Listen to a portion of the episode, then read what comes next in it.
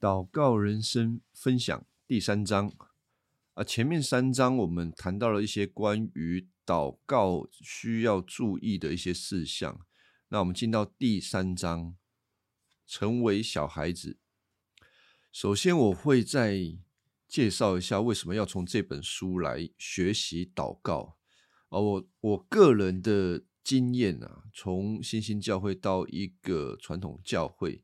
在祷告的方式上面也经历过不同的转变，啊，初期的时候学习祷告说，啊，我们就是要祷告啊，然后祷告的事项按照我们自己所求所想的要祷告，所以这种祷告方式非常的自由，我应该说就就是自由奔放啊，就不受拘束。那后来。呃，渐渐的受到一些教导之后，祷告变得越来越怎么说？很需要注意到真理，很需要知道自己内心的欲望啊。所以在祷告的时候，我们好像一边在对神祷告，一边在压抑我们的欲望啊、情感这方面的啊，以至于我们在。特别是公共祷告的时候，我们不要太多的把我们的情感，不要把我们内心太多的渴望揭露出来。我们的祷告要尽可能的圣化，尽可能的，我讲白话就是，祷告的好听一点，祷告的让上帝听了会开心一点啊，免得我们祷告的时候，上帝会说。上帝会觉得说：“哇，你你认识我这么久了，怎么还在求这些东西啊？啊，避免让我们的上帝感到惊讶，所以我们要尽可能的祷告的啊，让上帝满意啊，也让其他的弟兄姐妹听了满意。那这样子久了之后会发生什么事情呢？久了之后发生的就是你的祷告。”你的祷告生活会离上帝越来越遥远啊！如果你有这样子的状况啊，你的祷告生活其实离你真实的状况还有离上帝很遥远的话，你很需要在第三章成为小孩子这个内容当中重新的学习祷告这件事情。那我们现在要如何学习祷告这件事情呢？呃，作者用了几处经文，《马可福音》十章十四节。呃，我先读一下这里个地方，就是有人要带小孩子到耶稣面前得耶稣的祝福，可是门徒阻止，耶稣就责备门徒说：“让小孩子来到我这里，不要禁止他们，因为上帝的国是属于这样的人的。”我实在告诉你们，凡事不像小孩子一样接受上帝的国，绝对不能进去。那耶稣的指责把门徒吓坏了，因为这个并不寻常。在当时啊，小孩子是不会受到尊重的。小孩子能够做什么呢？啊，就是老皮啊，什么东西都需要别人帮助他，他是没有自己的一个生活能力啊，凡事都得依靠。那我。讲这段经文的时候，我通常都会跟弟兄姐妹补充说明啊，因为有的时候我们直接把经文拿来引用的、拿来应用的时候，会以为明明就是大人，结果外表要装的像小孩，或者是像小孩这样子的无理取闹啊，叫做像小孩子的样子啊，不是这样子哦。那我在这里直接告诉大家，这段经文其实主耶稣他强调的是，如果你要进神的国，你应该要意识到你无所依靠。那作者在这里要强调的是，门徒或者是我们祷告的时候，应该要像小孩子一样，把自己的需要直接来到主耶稣的面前，因为我们无所依靠。所以这些门徒啊，他们跟随着耶稣，知道很多呃经历，被主耶稣教导。可是他们在很长的时间都像小孩子一样，就是说话直接有什么事情就脱口而出，一点都不装假啊，甚至他们有些祈求啊，你觉得很自私啊，也不管别人呃的需要，很不成熟。比如说，作者用到马太福音二十章二十到二十一节，这里在说的就是吼雅各、约翰这两兄弟啊啊，跟耶稣讨讨什么？讨位置坐啊，就是当耶稣得荣耀的时候，他们认为得荣耀就是耶稣在地上做君王的时候啊，他们想要做做什么？做做宰相吧，反正就坐在耶稣的左边，坐在耶稣的右边啊。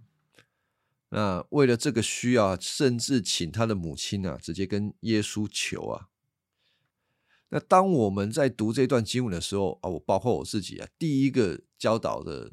都会偏向于说，你看这个就是门徒他们的问题不成熟啊，只看到自己的需要啊，不要向门徒们学习啊，这样子的基督徒是很糟糕的啊，不长进。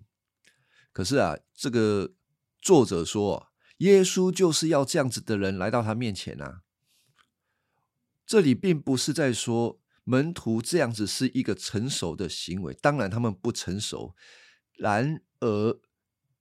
这里所要教导我们的是，门徒们这一种态度，直接来到耶稣面前的态度，是我们在祷告的时候很需要重新学习的事情。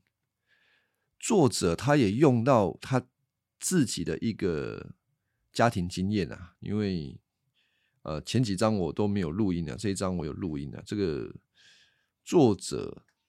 有一个小孩啊，叫做金啊，啊，他他有这个成长延缓的状况，所以他不会说话。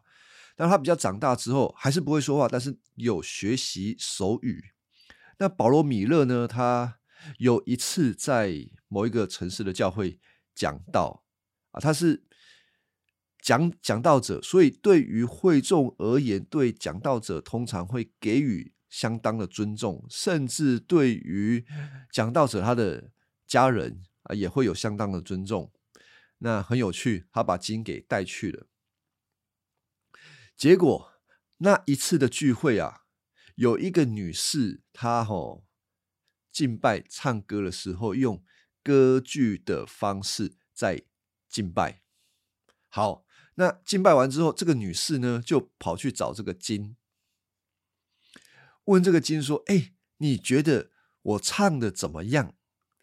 可是这个金呢，从小就有这个自闭症，他很怕这个很大的声音、很大的音乐，他会被吓到。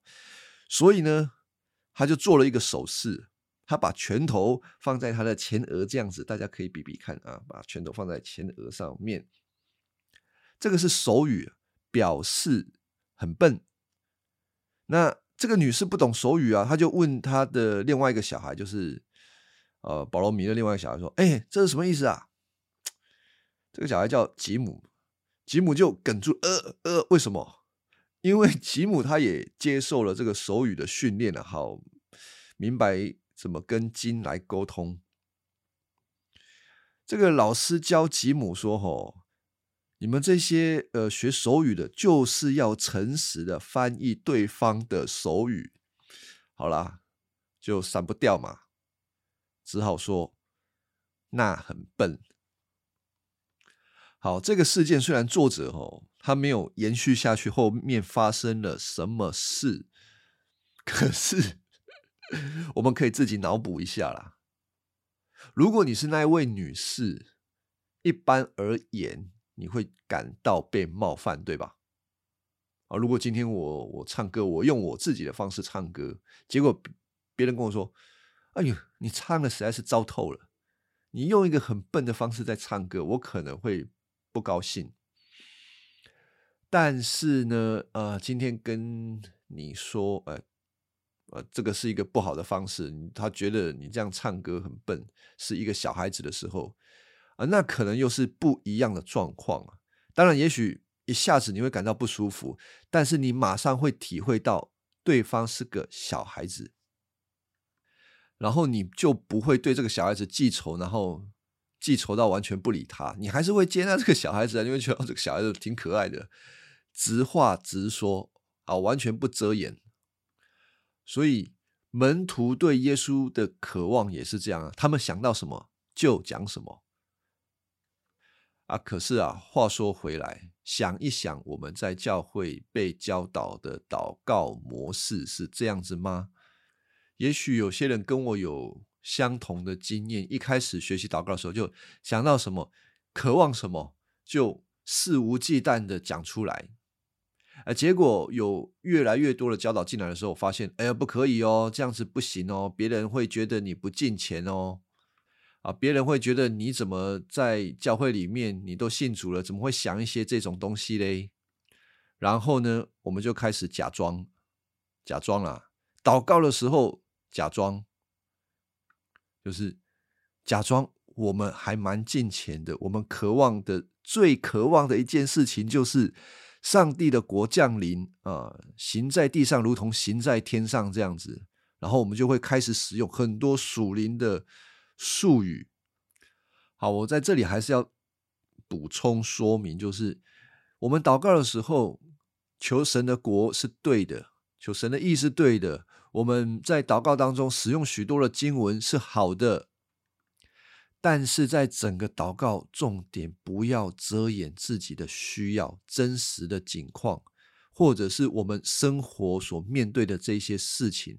如果我们只祷告一个哇神的国度，我跟大家讲啊，你会跟你脱节，你会跟上帝脱节，因为祷告时候的你跟真实生活上的你是不同的你，那你怎么会有一颗？真实或真实，并且延续下去的祷告生活呢？不可能。然后作者也讲啊，就说我们祷告很容易就是会失焦。为什么会失焦？因为祷告的事情根本都跟你无关啊。你刚比如说公祷的时候，大家祷告，祷告了没有多久，你的灵魂就出窍了。啊，是的，我们祷告应该要专心，不应该灵魂出窍啦，啊，或者是魂游向外啦。但是，当我们警觉我们灵魂出窍、魂游向外的时候，我们第一个想到的是什么？哎呀，我怎么那么不专心？哎呀，我怎么那么不敬虔？然后呢？啊，既然我这么不敬虔了，算了，不要祷告好了。啊，不如去干点别的事情，比较实际。啊，这并不好。这表示我们的祷告生活是虚假的，所以作者就说：“吼，我们尝试属灵，想做对的事情，知道不需依靠好行为来成为基督徒，但一说到祷告，却又忘了。我们像成年人一样尝试修饰自己，但耶稣要求我们像小孩子般照着本相进前来，就是说，你心里想什么？”就直接搬出来，不要装假啊！这个是不容易的，尤其是基督徒越来越大，随着年纪越来越大，我们总会希望在属灵的事情上面高过别人，于是我们就把内心的一些渴望，或者是可能不太好意思的东西拿出来跟别人讨论，需要别人带导。作者说，没有东西像祷告那样揭示我们何等自私和。灵性上的缺乏，就是说，只有在祷告的时候，我们才会发现我们灵性缺乏，而且我们是一个自私的人，这是一个事实。我们也不应当停留在这里。可是，基督徒处理这一件事情的方式是假装啊，装假，而不是诚实的来到上帝的面前，就是直有话直说的把这件事情交托给神。然后慢慢的寻求他的帮助，来调整我们自己的心。我们最在意的就是我们内心的问题暴露在别人的面前啊，甚至啊，公道我们可能会装假。但是如果你私下个人的祷告也在装假的话，哇，这个实在是病得不轻我希望弟兄姐妹也是这样子啦，就是。你说我们在攻祷的时候，我们还是会试图的去压抑自己，但是你个人的祷告，你私底下个人的祷告，不要这么做。如果你私底下跟神的关系都是这样子的话，你可能对福音的认识还是不够，你没有真正的相信神是完全无条件的接纳你，他愿意听你的祷告，并且带领你的一生渐渐的长大。所以我要跟呃听众讲啊，就是作者有提出三个很重要的呃三点啊，来帮助我们重新塑造我们的祷告。第一个是上帝是父，像主导文第一个重要的就是。上帝是父，主耶稣说：“我们在天上的父啊，这位神是我们的父亲。如果我们承认他是父亲，那意味着我们是什么？我们是小孩啊。那父亲怎么看小孩？父亲看小孩就知道他就是小孩，所以他已经预备了无限的宽容，准备要来带领他的小孩。”可是基督徒都还没有来得及真正透过福音成为成熟的大人之前，就迫不及待的装大人啊！装了大人，你就很难变回小孩。你如果不能够变为小孩，你就会没有办法把你真实心里的一些需要跟状况显露出来，交在天父上帝的面前。你会，你的生活会变成什么呢？我听过一个名词啦，别人告诉我的，这不是我发明的，这个叫做巨婴呐。你看你自己是大人啊，但是别人看你是巨婴啊，很大的婴孩啊，长不大的，怎么会这样子啊？因为你那个小时候的那一些需要还没有被满足，还有你内心有很多的问题没有被处理。这个作者保罗米勒啊，他又再次谈到。他的这个小孩子啊，就是这个迟缓的这个金，他在三岁的时候才踏出第一步，就是三岁的时候才会走路啊啊！可是，在我们的文化里面，我们都知道小孩子是几岁会走路，呃，我忘记了啊，反正不知道几个月，他应该就要会走路。可是金是在三岁的时候才踏出第一步，他。迟了两年呐，照理说两年前金就要会走路了，可是金迟了两年，他才踏出第一步。你认为这个作者保罗米勒会怎么对金说？哎呀，你这个臭小子，怎么现在才学会？没有，他会说金做得好，你迟了两年没有关系，还有很多事情要赶上，包括步行、跑步，还有等等。他们并不会对这个小孩子的言辞而批评他，或者告诉他啊，你实在是慢透了，而是什么？全家大小就拿着相机来拍他哦，这个是非常喜悦的一刻啊！如果你想到天上的上帝是父，你是孩子，他会苛责你成长的这么慢吗？不会啊。他只会对你很纳闷，想说你为什么要在我的面前装大人呢？啊，所以弟兄姐妹，第一个要注意到的基础就是，神是父，你是他的孩子。他虽然期待你可以长大成熟，但是他绝对有宽容、忍耐，用慈爱的心在看着你，在陪伴你，慢慢的成长。啊，这是你能够安妥的。来向他祷告的安全感来源。所以第二个，我刚刚也谈到，如果你意识到你是小孩子，你就需要时间成长，而且你也一定会出错。上帝已经允许你出错了，但是你自己怎么看你自己的出错呢？可能我们自己本身比较爱面子啊，啊，有的时候是我们在这个。长呃，在公岛的时候，我不知道大家有没有这样的经验，就是祷告到结束，后来回想说：“哎呀，我怎么会这样子祷告？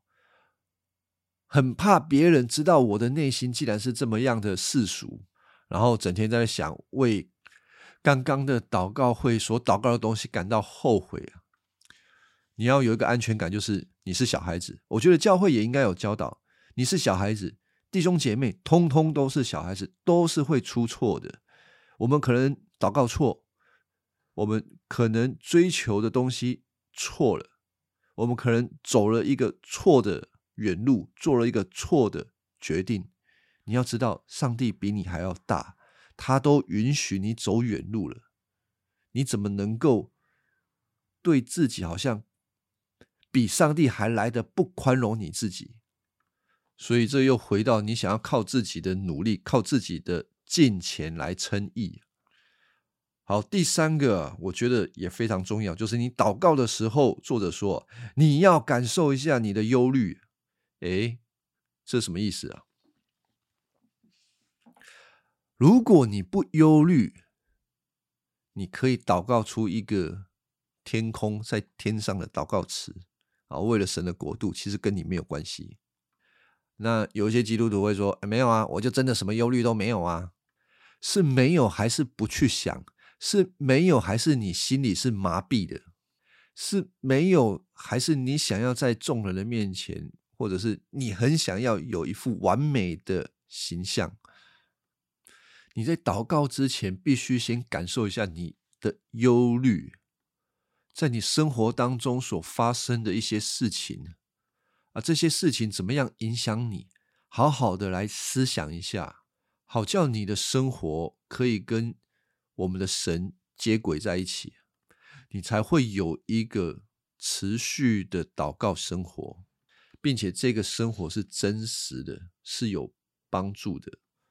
好，我最后再重复一下，这个如何重塑我们的祷告呢？第一个，上帝是父。我们是小孩，既然他是父，他就是已经接纳我们是不成熟的小孩。我们需要把我们的不成熟、我们的问题全部都躺落在上帝的面前，然后有话直说，不装假，不然神就没有办法进到我们这些事情，就没有办法进入我们这些事情当中来调整我们。第二点啊，你既然是小孩子，就会有时间。来成长，成长不是今天听了，明天就长大了，没有要有时间。第三个就是你祷告前，你要感受一下你的忧虑啊，不要每次祷告都在跟天上的属灵的魔鬼打仗啊，然后打的都在天空啊，然后跟你的地上生活没有关系。好，我们今天讲了就到这边，感谢大家聆听。